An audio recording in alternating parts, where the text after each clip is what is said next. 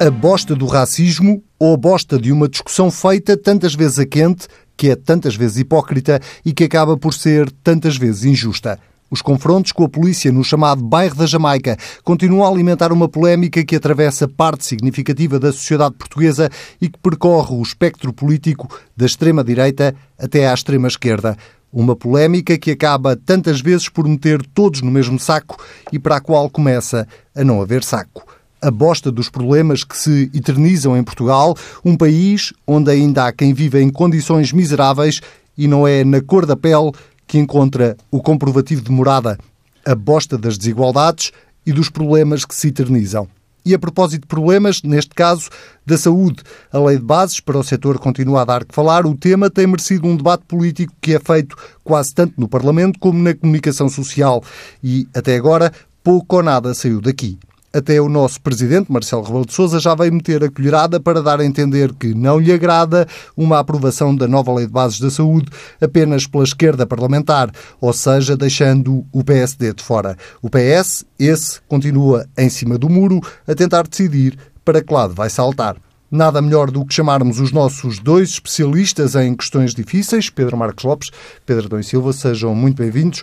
Vou começar por ti, Pedro Marcos Lopes, e pela questão política, precisamente para te perguntar se tu achas que, tendo em conta que estamos em 2019, ano eleitoral, que eh, o PS vai ou não empurrando com a barriga, ou vai empurrar com a barriga, esta questão da lei de bases da saúde.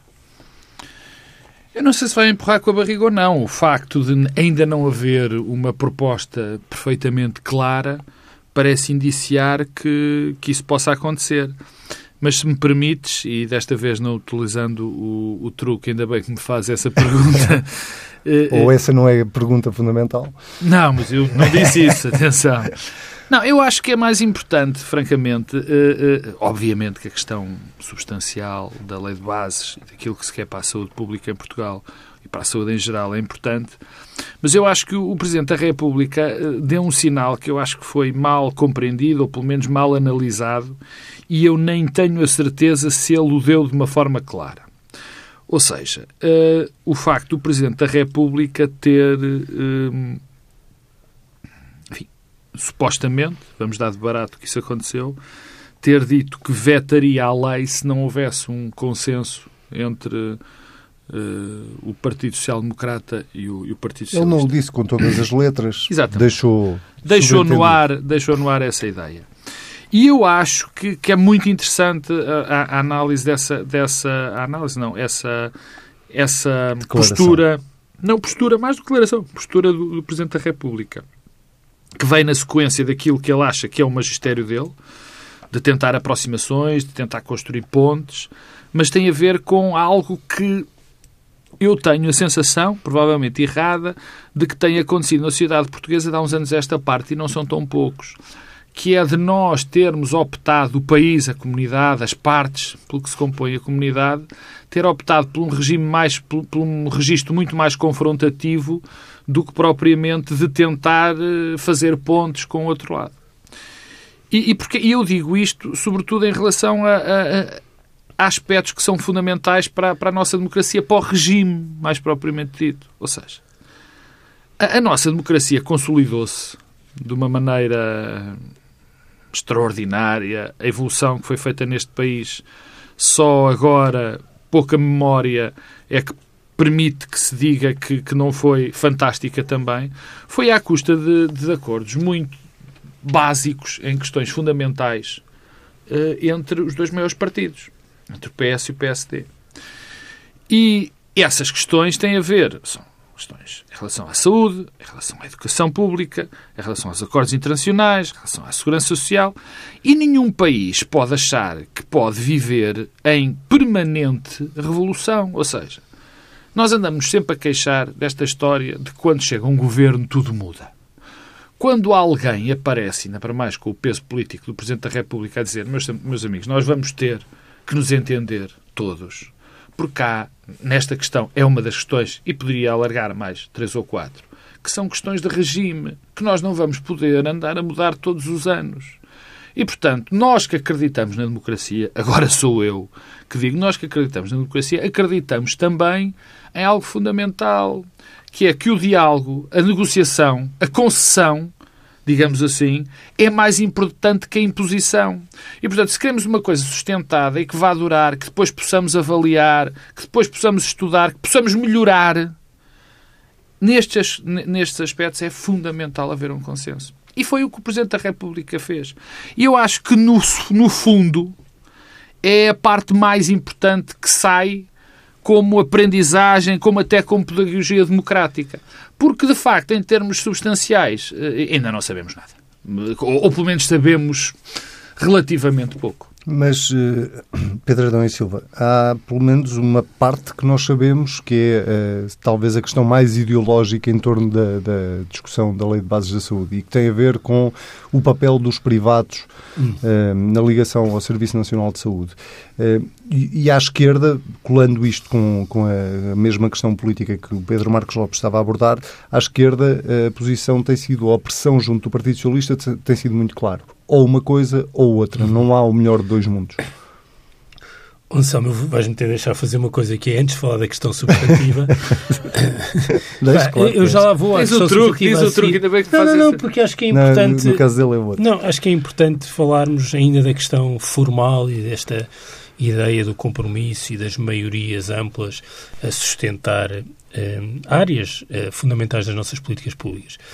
Eh, no fundo, esta ideia de que eh, a democracia portuguesa institucionalizou-se e consolidou-se com base num grande compromisso entre PS e PSD, os tais partidos do Bloco Central. Ou do arco da governação. Ou do arco da governação, se incluirmos o CDS. É, é, é interessante porque isso é repetido muitas vezes, não é? Eh, e, e a minha questão é: isso é desejável? Eu acho que sim, eu acompanho integralmente as declarações que o Presidente da República fez esta semana, quando disse uma coisa que me parece evidente, que é eh, as leis de bases devem ser equilibradas eh, e devem, e devem refletir, e devem ser suficientemente flexíveis para que os governos mudem e elas possam ser utilizadas à mesma como um referencial. Estamos a falar da saúde como podíamos estar a falar da justiça, por eh, exemplo, Sim, ou da educação. Ou da educação, ou da segurança social. Hum, e, e, a verdade é que se muda o governo ou muda a maioria e as leis de bases mudam, nós estamos sempre a ter aqui um padrão de cada vez que muda o governo e muda a maioria, mudam as leis de bases. É, no fundo, consolidando aqui uma espécie de, de, de marca, de característica endémica das políticas públicas em Portugal, que é a instabilidade. E, e, o Pedro Marcos Lopes estava aqui a, falar há pouco, de, sugerindo que há aqui um passado de alguma capacidade de equilíbrio e de compromisso entre o PS e o PSD. Eh, eu acho que esta ideia está bastante disseminada. E o Presidente da República, quando faz estas declarações, aliás, utilizou uma expressão que me pareceu muito interessante, que era o triunfo da conjuntura. Uhum. A ideia de que eh, se nós mudamos as leis de base ao sabor da conjuntura, estamos a deixar que a conjuntura vença e há aqui uma dimensão estrutural que é mais importante. É, fundo, é uma das melhores frases do mandato. No fundo, contrastando com o passado em que havia capacidade de diálogo e de compromisso entre o PS e o PSD. Eu fui fazer um exercício simples.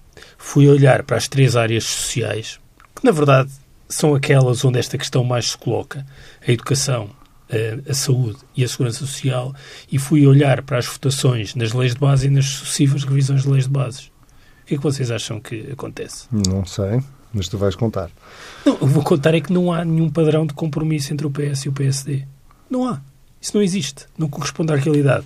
Exercício simples. Olha, comecemos pela a primeira, a primeira lei, de, de, lei de bases. Para quem não nos está a ver, ele sacou do caderninho. A primeira lei de bases é da Segurança Social.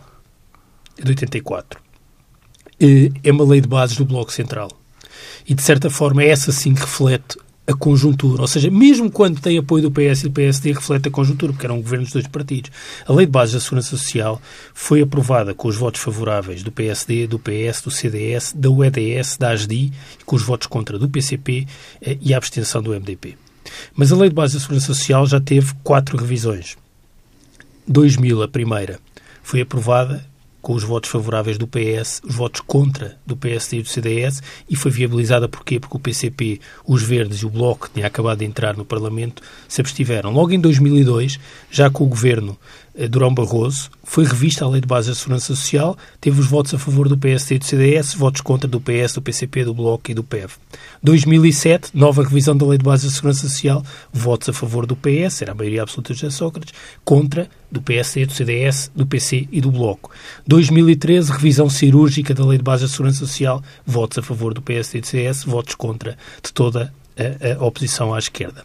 A, a, a, educação. A educação tem a primeira lei de bases em 86, eh, na ressaca do Bloco Central. Eh, e tem os votos favoráveis do PSD, do PS, do PRD e do PCP e os votos contra do CDS. Portanto, a ideia da arco da governação, o CDS muitas das vezes foge-lhe o pé eh, para a oposição e a abstenção do MDP. Depois, esta lei de bases foi revista em 97 com os votos a favor do, do, do PS. Na primeira foi o PS e o PSD, disseste. Sim. Tal como na Lei de Base da Segurança Social. Sim, mas são as exceções. A partir daí, as revisões sucessivas, destas, mas estamos a falar agora de uma revisão da Lei de Base da Saúde. As revisões sucessivas nunca mais têm este entendimento. Aliás, a, Lei eh, de Bases do Sistema Educativo tem uma particularidade, é que em 2004 ela foi alterada com os votos a favor do PSD e do CDS e teve um veto político do Presidente Sampaio por força da maioria. Depois foi aprovada eh, mais tarde. A saúde, que já agora é que é o caso que estamos aqui mais a falar. A saúde é um caso particular, porquê? Porque a lei de bases é de facto muito tardia, de 1990, porque tínhamos as bases do Serviço Nacional de Saúde, que essa sim é de 79 e que no fundo é aquilo que forma o serviço que nós temos. O Serviço Nacional de Saúde, as pessoas esquecem-se, o Serviço Nacional de Saúde foi aprovado com os votos contra do PSD e do CDS e ainda de alguns independentes e com os votos a favor do PS, do PCP e da UDP, que na altura tinha um deputado. A Lei de Bases de Saúde 90 foi aprovada com os votos a favor do PSD e do CDS, com os votos contra do PS, do PCP e do PRD. E depois foi revista em 2002 apenas com os votos favoráveis novamente do PSD e do CDS e com os votos contra do PS, do PCP, do Bloco e do Partido Ecologista aos Verdes. É está demonstrado o ponto.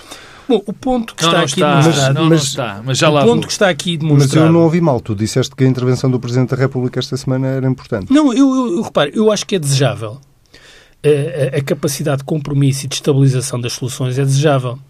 Mas a conjuntura em Portugal vence sempre. E nós, a regra, não é o PSD viabilizar leis de bases propostas pelo PS Nem e vice-versa. A, a, regra é oporem-se em blocos. E devo dizer que eh, agora que o conceito de arco de governação, tu há pouco utilizaste, eu acho que ele é muito apropriado, agora que ele foi revisto por força da formação da geringonça, eu devo dizer que acho muito improvável que seja possível regressar a um padrão de algum entendimento ou compromisso. Eu, eu, não estou a dizer que isto é o meu desejo, atenção. Eu estou só a fazer uma constatação, uh, de facto, e não vejo por que motivo é que agora é que a conjuntura sairia derrotada. Então como é que se explica que o PS esteja, de alguma forma, a empurrar este assunto? Bom, eh, eu acho, acho duas coisas sobre isso. Um, eu acho positivo que haja capacidade de compromisso e entendimento. Agora, a conjuntura vence sempre, e vence sempre hoje e no passado recente e no passado distante. O ponto aqui, provavelmente, isto aliás prende-se com um tema que tem sido muito debatido, e nós também aqui o debatemos muitas vezes ao longo desta legislatura, que é a necessidade de novos compromissos à esquerda. Ora, provavelmente eh, o Partido Socialista, um pouco como tem feito na gestão política geral, está a tentar ao mesmo tempo criar aqui algum espaço de compromisso com o PCP e com o Bloco de Esquerda. Devo dizer que, pensando na saúde, na educação e na segurança social como as três áreas sociais mais relevantes, quer do ponto de vista da sua relevância política e substantiva, quer do seu, do seu peso eh, financeiro, a saúde é destas três áreas aquela onde é possível, a meu ver, ir mais longe nos compromissos eh, à esquerda. E, no fundo, o PS está a testar isso, mas, ao mesmo tempo, está a tentar perceber se tem espaço para outro tipo de entendimento uh, ao centro. Acresce que a conjuntura política pode ser diferente depois de dia 6 de outubro. Certamente. Não, isso, isso é assim, aconteça o que acontecer, vai ser diferente. Um, e, portanto, e isso pode alterar. Eh, eu vejo, eu vejo com dificuldade que até lá se chegue a algum tipo de entendimento. Um, um, não, ao mesmo tempo que não concedo tanta importância assim a esta lei de bases, o que eu acho é que é relevante é os sinais que esta lei de bases pode deixar para aquilo que vai acontecer depois de outubro. E, portanto, o tipo de diálogo e o tipo de negociação pode sugerir alguma coisa sobre isso.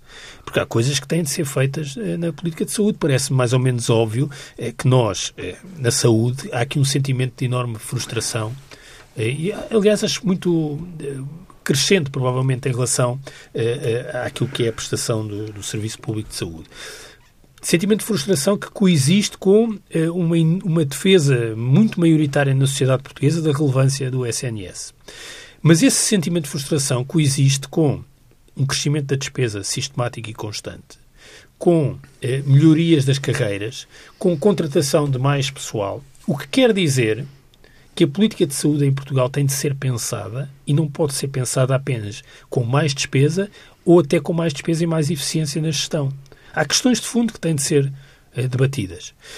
E, e, essas questões de fundo que têm de ser debatidas precisam uh, de algum tipo de suporte político que neste momento não existe. E que tem a ver até, olha, coisas simples, que se mas, fala... É- diz, diz. Mas para clarificar a tua posição, tu, tu achas que tem que haver uh, um consenso ou um entendimento o mais alargado possível em relação a uma lei de bases da saúde ou em relação a estes grandes temas, só não achas que ele tenha que existir necessariamente entre PS e PSD? Não, eu acho que é desejável. Porque a conjuntura política eu acho que é desejável. Agora, que o arco olhar... da governação mudou. Não, não, eu acho que é desejável. Acho que se olharmos para 45 anos de democracia, a conjuntura venceu sempre. Sim. Não vejo por que razão é que agora a conjuntura não vá vencer e a conjuntura política hoje é muito diferente daquela que tivemos nas primeiras quatro Posso... décadas de democracia. Posso explicar Podes? porque é que o Pedro está enganado? É pá, por favor. Faz isso. Enfim, eu vou tentar explicar porque é o Pedro está enganado até por uma parte que ele, que ele explicou. Porque, segundo o Pedro Adão e Silva, e enfim, é um, é um entendimento possível, nós estamos a assistir a uma mudança, a uma espécie de mudança do, do nosso paradigma político-partidário. Mas pelo, é, menos, pelo menos da conjuntura mudou, não? Não, não, é o que eu, não, é, não é o que eu entendo mas o Pedro acha que, e o Pedro e, e interrompe-me se, se isto não for verdade, que houve aqui uma mudança quase estrutural. Que neste momento nós temos o país político-partidário dividido em dois blocos. Bloco a tese de direita, que o centro desapareceu. que é a tese de que o centro desapareceu. Que não é a minha. Não, mas não também é não estou a dizer isso. Que não é a minha, isso. mas que eu vou aceitar agora a benefício da análise como e vou regressar ao meu primeiro argumento. Mas, oh Pedro, então espera lá, porque eu utilizei sempre propositadamente a expressão conjuntura, aliás, Muito bem. utilizando não, a mesma não, expressão não, que o Presidente utilizou. E, portanto, eu só digo é que as leis de bases refletiram oh, sempre Pedro, a conjuntura. Eu já, Por eu, razão é que agora já debatemos, há, já debatemos há tempo demais para, para tanto eu como tu, para tanto eu como tu sabemos que somos honestos quando, quando damos os argumentos. E não tentamos alterar o, o que o outro diz. Se eu bem entendi, tu dizes-me que o reflexo da, de, de, de, da conjuntura, ou seja, de um determinado enquadramento partidário dentro da Assembleia da República, reflete quem vai votar essa lei. Ou seja, a lei de bases ou as revisões da lei de bases da segurança social, ou do sistema educativo, ou da saúde, refletiram a conjuntura, refletiram a maioria naquele Sim. momento. É isto. Simplesmente. E eu digo isso, mas complemento complemento dizendo que havia um acordo para que essas leis fossem eh, respeitadas e perdurassem no tempo.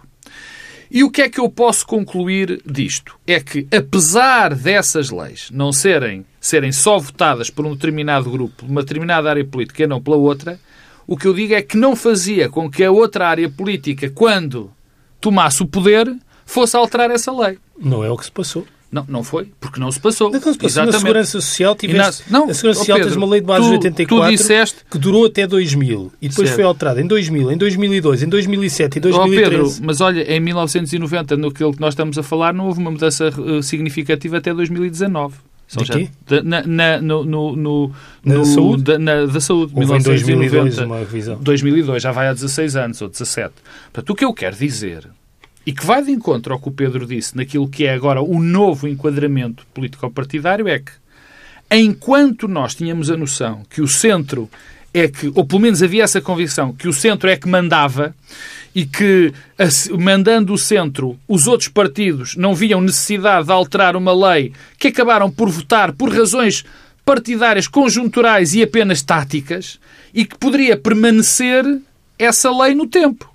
porque não havia nenhuma ímpeto reformista ou, digamos, revolucionário até para mudar tudo o que o outro fez. Mas isso também não é verdade em relação a esta lei da saúde que se Não, não, não, não, não, já, é já desse ponto de vista, esta é uma lei completamente Sim, já, não, isso é, esse padrão. Oh Pedro, isso é a parte substancial que é o que ninguém tem analisado. Isso é outra história. Por isso é que eu quis, e tu também, quiseste de, separar, de, separar bem as duas coisas. Então o que é que acontece? Segundo o meu argumento, como o Presidente da República tem o receio que, por exemplo, o Pedro Adão e Silva partilha, que eu não partilho tanto, que eu não partilho, aliás, que tem o receio que o centro desapareceu. O que o Presidente receia é uma coisa extraordinariamente simples. É que, sendo assim, uma lei destas corre o risco, daqui a quatro anos ou daqui a oito anos, na pior das hipóteses, esteja a ser revisto outra vez. Seja a ter a revista outra vez de, de, do princípio até ao fim. E o que ele pretende é, já que teoricamente esse centro desapareceu e que não consegue garantir a estabilidade das normas, mesmo que elas não tivessem sido votadas pelo bloco, por um determinado bloco, isso mantinha-se. Isso também pode ter uma, a partir segunda, de agora, pode ter uma outra leitura, que é, pode, pode, também se pode fazer a leitura de que o Presidente está a tentar manter o centro vivo. Também pode. E eu espero que o esteja a fazer, mas não me parece que seja... É, o que ele vive, aproveitando a palavra que já, que já utilizamos tantas vezes, e o Pedro inaugurou, digamos assim, o que o Presidente quer é evitar, salvar o centro. Não, evitar, sal, evitar que a conjuntura evitar que a conjuntura e que o pensamento que está instalado na sociedade portuguesa, ou pelo menos das pessoas que falam disso, eh, prossiga, quer dizer, seja, um, seja algo de tanto falar se se, se, se vai concretizar. Sim, mas como é isso que ele tem medo. exercício político do ponto de vista formal, eu acho que esse, esse exercício é, é útil a questão é que eh, nós estamos a discutir uma lei de base em concreto que é uma lei bastante moderada e de compromisso. Esse é outro aspecto. Escrita, e, portanto, não há assim nada de particularmente gravoso. Mas estás esteja... a falar da proposta do Governo. Certo. Porque depois há outras propostas eh, Sim, mas repara, de leis. Nós ainda não sabemos, aliás, esse é o problema, desculpa, esse é o problema desta antecipação do veto do, do do Sr. Presidente da República. É porque, de facto, não temos nenhum... É que, que o veto... Nós sabemos o que é que cada partido apresentou, não é? A sugestão Sim. de veto corresponde a uma ideia de não tanto do conteúdo substantivo da proposta, mas mais da, em relação à maioria Sim, que a suporta. A, a, tal circunstância política. E, portanto, imaginemos claro. que nós temos uma lei que corresponde à proposta do Governo. Quer dizer, nós agora podemos estar aqui a encontrar ali eh, eh, dimensões mais ou menos críticas, mas pensar que aquilo é uma lei que corresponde a uma grande mudança profunda uh, naquilo que é, são os grandes referenciais da política de saúde em Portugal, não é verdade. Uh, e, portanto, uh, o problema seria, bom, uma lei centrista aprovada com uma coligação de esquerda? É isso é o problema? Não sei. Eu, eu, eu, não, eu só não queria ser muito otimista em relação à possibilidade de, em 2019, ao contrário do que aconteceu durante 45 anos praticamente, nós de repente deixarmos de ser dominados pela conjuntura. Quer dizer, não quero parecer muito cínico, mas a conjuntura, por definição, é aquilo que ganha sempre. Olha, então aí deixa-me ir então à questão eh, mais substantiva, eh, até porque temos que mudar de assunto entretanto eh, este lado muito ideológico do debate em torno da Lei de Bases da Saúde para onde é que tu achas que o PS penderá, uh, tendo em conta que à esquerda, uh, enfim, a lei de bases da saúde é muito mais do que apenas a relação com os privados, aquilo tem, tem vários aspectos. Mas essa é, de facto, parece-me a mim a questão mais ideológica e que mais polémica provoca ou que mais divisão provoca. Um, eh, o PS tem aqui um problema para resolver. Um problema de identidade, Repara, quase. Eu, eu, um, as leis de bases têm sempre uma grande componente de discussão ideológica. Dois, eh, devo dizer que acho bastante improdutiva essa discussão eh, retroativa sobre o equilíbrio entre social, privado e público. E sublinho também o papel do social, que aqui na saúde também, também é, conta muito. É, conta é, bastante. É, e eu devo dizer que acho que as discussões mais importantes em torno da política de saúde em Portugal não são essas, isto é, eu, eu acho que não é de alterar profundamente esse equilíbrio, não é de o incentivar muito. Ou seja, eu acho que há limites para aquilo que pode ser o crescimento do privado às custas de recursos públicos, mas há outras dimensões eh, do debate que me parecem mais importantes, como tem, aquelas que têm a ver com a possibilidade de protocolar algumas terapêuticas, a, a, divisão de trabalho no contexto das profissões de saúde, nomeadamente a divisão de trabalho entre enfermeiros e médicos.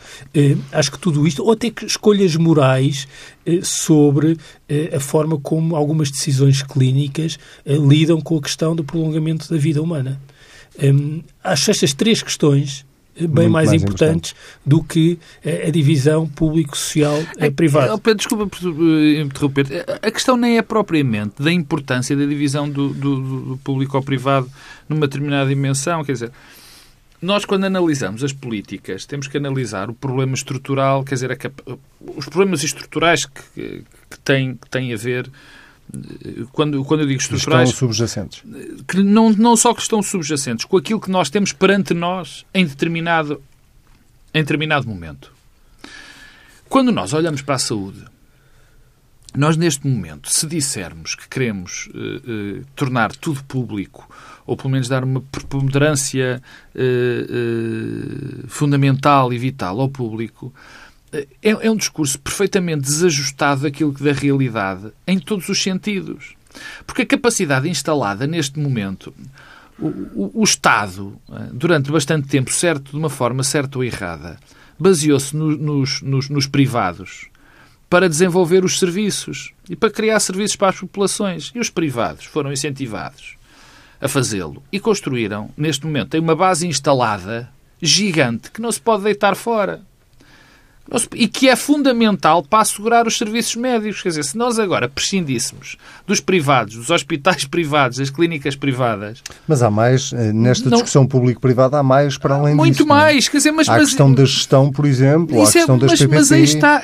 As PPPs existem. As PPPs também dava para outras coisas, não na, não, não na educação. Claro. Não, não, não, não, não era muito. Eu costumo dizer que as PPPs são algo extraordinariamente simples, são uma espécie para nós, cidadãos comuns, uma espécie de, de, de crédito à habitação. Quer dizer, nós não temos dinheiro para dar muito por uma casa, de toda uma vez só, e portanto vamos pagando a casa ao tempo, ao tempo que, durante o tempo. E para tal contraímos um conjunto de obrigações. Não é mais do que isso. Pode ser mal ou bem negociada, o momento pode dizer que aquilo é pagar muito ou pagar pouco, mas isso é outra história. O que é que eu quero dizer? A capacidade instalada, repito, no setor da, da, da saúde é tal que olhar para este, para este, para este dossiê e tentar ter uma discussão ideológica entre público e privado não faz sentido, porque ela está lá. É a mesma coisa, desculpa só para terminar, quando nós falamos da educação e dos contratos com os colégios privados, onde chegamos à conclusão que havia variadíssimas zonas do país que, estavam, que estávamos a pagar a entidades privadas quando havia recursos públicos disponíveis e bons. Porquê é que isso acontece? Olha, uma das razões é que estamos muito mais velhos do que muito mais novos. Portanto, o que havia de capacidade instalada em escolas agora, se calhar é demais. E, portanto, já não precisamos de pagar aos e privados. E a rede foi-se expandindo. E a rede foi-se expandindo. E, e, no outro caso, na, educa... na, na, saúde é exatamente o oposto, porque cada vez precisamos mais e há capacidade instalada do privado que não há, há no um público. O problema é que aquilo que a Constituição prevê, por exemplo, para a saúde, para a educação e para aquilo que tem a ver com as respostas às famílias, pensando na questão dos lares, das creches, dos centros de dia, são coisas diferentes. Ou seja, a responsabilidade do Estado, a responsabilidade constitucional, não é a mesma. E é por isso que a discussão que se tem na relação dos acordos uh, de cooperação com uh, as IPSS, naquilo que tem a ver com os lares e com as creches, não é a mesma discussão dos acordos de, uh, de, de, cooperação com as, nas escolas com a educação. Portanto, a Constituição determina coisas diferentes de área para área. Bom, sobra-nos muito pouco tempo, sete minutos mais concretamente, para falarmos de um tema que tem marcado a atualidade nas últimas duas semanas, pelo menos, e que resulta de confrontos eh, no bairro da Jamaica, entre a polícia e alguns eh, habitantes do bairro da Jamaica, do chamado bairro da Jamaica, no Seixal. Pedro Adão e Silva, começo por ti e acabo com o Pedro Marques Lopes, para te perguntar se hum, no meio de tudo isto e de, de, das declarações que foram sendo feitas e, sobretudo, e que, e que acabaram também por chegar ao debate quinzenal uh, da semana passada, eh, se este, este tema e estas discussões estão a ser eh, tidas com razoabilidade e com bom senso. Não. Foram ditas coisas inaceitáveis mesmo. Eh, na sequência desta discussão, que eu acho que é uma discussão fundamental, é mesmo daqueles casos de uma discussão que, que a sociedade vai tendo e que não passa para o, para o espaço público. Bom, há o caso concreto do bairro da Jamaica. O bairro da Jamaica é uma história clara de abuso de força uh, da polícia, com contornos racistas e ainda com um processo de realojamento muito tardio, inexplicável, inexplicavelmente tardio, isso diz-nos alguma coisa sobre problemas que algumas autarquias, e algumas autarquias do PCP em particular, tiveram eh, no processo de erradicação das barracas ou de bairros deste tipo, não aproveitando eh, os recursos que existiram ao longo de décadas para resolver esse problema, porque as autarquias comunistas tiveram sempre a posição de que isto era uma responsabilidade do Estado Central e, portanto, de certa forma, demitiram-se de o fazer. Ehm, isso compara mal o poder local comunista eh, eh, na área metropolitana de Lisboa com as câmaras, quer do PSD, quer eh, do PS. Eu acho que isto tem de ser dito e, e acontecendo o que aconteceu no Seixal, é bom que isso seja sublinhado. Um outro problema que me parece fundamental e que tem a ver com os próprios movimentos e associações de combate ao racismo, que foram ganhando um pendor cada vez mais identitário, um, ao mesmo tempo que uh, o Estado, que tinha alguma capilaridade, nomeadamente com o antigo autocomissariado, um, que entretanto se uma coisa só sobre as migrações e, portanto, deixou de certa forma de ser visto como entidade uh, que se relaciona com uh, estas comunidades, também há alguma perda de de influência e de capilaridade da Igreja Católica em alguns destes bairros. E o que é que temos? Temos uma reação a reação dessas associações que, como o SS Racismo, que têm um papel muito importante, mas que são cada vez mais eh, eh, eh, associações e movimentos de, de, de, identidade e não tanto de integração. isso é compreensível, eu acho que devíamos tentar perceber porque é que isso acontece porque é que cada vez mais a segunda e a terceira geração eh, eh, nestas comunidades eh, olha para o racismo como um problema de natureza diferente e eu devo dizer que acho um equívoco, porque isso tem a ver com as reações políticas, até nomeadamente do PS, vi, vi declarações de Carlos César que não gostei nada, é que o problema, o inimigo, não são estas associações. O inimigo são os racistas. Eh, e o que nós devemos tentar compreender é porque é que há estas reações da parte destas associações em relação a um problema seríssimo de racismo na sociedade Mas portuguesa. mesmo os racistas, eh, nesta discussão, depois acabam por ser quase catalogados eh, politicamente. É como se só, só existissem racistas à direita, não. à esquerda não existissem racistas, Bom, é assim, e isto acaba numa discussão sim ideolo ideológica, não é ideológica, Sim. política. Não, mas repara uma coisa, eu acho que há é? coisas que nós devemos ter, uh, ter presente. Uh, eu, eu, eu não sei se acho pouco relevante saber se Portugal é ou não um país racista. Mas há muito racismo na sociedade portuguesa. Muito mesmo. Eu, e, mas eu isso acho que é reconhecido. Não sei se é, porque nós temos uma ideia de uma espécie de lusotropicalismo tardio que nos protege do imuniza face ao racismo. Eu acho que essa não é sequer, desculpa perturbar, ou, estás completamente enganado, Anselmo. A assim, consciência que eu mais é assim, vejo é que não, nós não somos racistas. Isso não é verdade. Olha, o European Social ah. Survey, que é um inquérito que é feito à população europeia sobre um conjunto de matérias, o Portugal tem dos índices mais elevados de crença nos dois tipos de racismo. Qual é o racismo biológico, quer dizer que há raças superiores umas às outras. 52%, 53% dos portugueses acham que há raças superiores às outras. A média europeia é de 29%. E no racismo cultural, que é eh, achar que uma cultura é superior à outra, eh, a nossa, o nosso valor é 54% dos portugueses acham que sim, para 44% na média europeia. É evidente, isto aliás liga-se com a questão identitária, nós podemos olhar para esta questão do racismo cultural de um outro modo. Se me perguntam, bom, a cultura urbana, a música negra é superior e mais vibrante do que, do que a branca? Eu tendo a dizer que sim. E isso é uma parte do problema, é que há aqui uma espécie de reação identitária, com muitas projeções internacionais de, das comunidades que vivem nestes bairros, em relação à influência norte-americana. Eu, eu acho que isso é um tema importante perceber como é que a segunda e a terceira geração, que se sente excluída, subrepresentada numas profissões e nos setores e sobre-representada noutros. Uhum. Eu, eu, já dei este exemplo e termino com isto. Eu, eu, eu dou aulas numa faculdade. No primeiro ciclo, isto é, as antigas licenciaturas, para simplificar, não há alunos negros, praticamente. No segundo e terceiro ciclo, mestrado e doutoramento, há bastantes alunos negros. São quem? As elites dos Palopes. Quem são os negros da minha faculdade? São as empregadas da limpeza. Ah, se nós achamos que isto não é um problema na sociedade portuguesa, há um problema na sociedade portuguesa. E há um problema que se reflete depois nas comunidades, nas segundas e terceiras gerações, que são as respostas do Mamadubá. Pedro Marcos Lopes, muito breve, por favor. Deixo, deixem aberto, porque isto é tão vasto. Não, eu. É, é muito fácil uh, dizer poucas palavras sobre isto. Complicado é depois explicar como é que sai deste, deste, deste problema.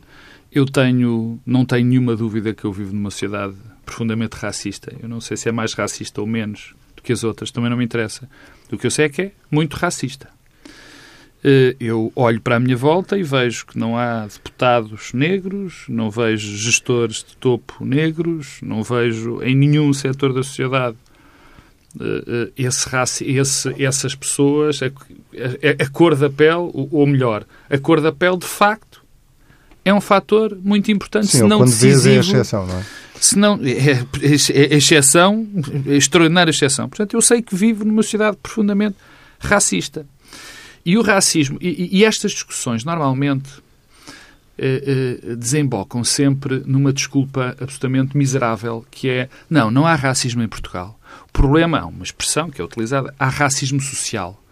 Porque eh, nós eh, temos, receamos ou temos uma postura mais defensiva ou bloqueadora, não em função da cor da pele, mas em função da condição social. A curiosidade. Da classe. Exatamente. Não, mas não é assim. A curiosidade, é, ou curiosidade não, o que é lamentável é que isso não corresponde inteiramente à verdade. Ou seja, nós sabemos que ser negro e pobre é sempre uma garantia de discriminação, é sempre uma garantia de menos capacidade de subir no elevador social. Uhum. Ser branco e pobre é menor, ou melhor, há mais possibilidades. E não é em vão que estes problemas, como aconteceu na Jamaica, são normalmente em bairros de negros, onde vivem negros. E só para acabar com uma, uma nota pequena, o que eu assisti nas jornadas parlamentares do CDS, eh, afirmações de cavalheiros como o, o, Nuno Melo dizem tudo sobre, eh, sobre, no fundo, o racismo da nossa sociedade. É porque se aquelas pessoas não percebem que as afirmações que fazem são profundamente racistas, quando dizem, por exemplo, que o primeiro-ministro ou outra pessoa qualquer não pode sofrer de racismo porque é rica ou é de uma classe social superior, é porque não percebem rigorosamente nada mas nada mesmo do que é o racismo na nossa comunidade. Não foi Nuno Melo que disse isso. Nuno Melo disse uma coisa muito mais grave e lamentável, que aproxima, aliás, sendo cabeça de lista ao Parlamento Europeu e sendo uma pessoa com responsabilidade no CDS, aproxima claramente o CDS de eh, ah, tens razão, foi Telmo, foi Telmo foi, Correia. Foi Telmo Correia. Eh, foi, aproxima o CDS declarações típicas da Frente Nacional Francesa. Nada distingue aquilo que Nuno Melo disse sobre Mamadou Ba das declarações da Frente Nacional. O que, aliás, nos devolve ao debate parlamentar de sexta-feira passada, que nós não falámos porque gravámos em cima, sobre aquela troca de argumentos entre o Primeiro-Ministro e a Assunção Cristas. É que eh, de facto, a pergunta eh, da Assunção Cristas, lida à luz das declarações depois de dois importantes dirigentes do CDS, é de facto uma pergunta insidiosa. Muito bem. Pedro Marcos Lopes, Pedro Adão e Silva, nós voltamos a encontrar-nos daqui uma semana. O Bloco Central desta semana fica por aqui. Já sabe, se quiser voltar a ouvir, é só ir a tsf.pt, procurar a página de programas do Bloco Central. Se quiser comentar, basta usar o hashtag TSF Bloco Central. Nós estamos de volta daqui uma semana.